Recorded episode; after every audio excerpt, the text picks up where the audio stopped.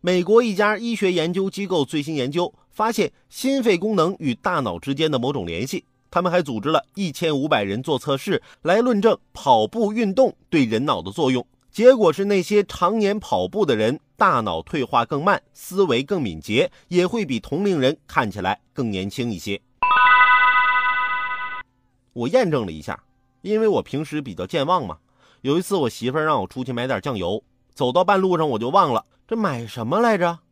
忽然想起来，跑步让人思维敏捷呀，我就在路上跑起来了。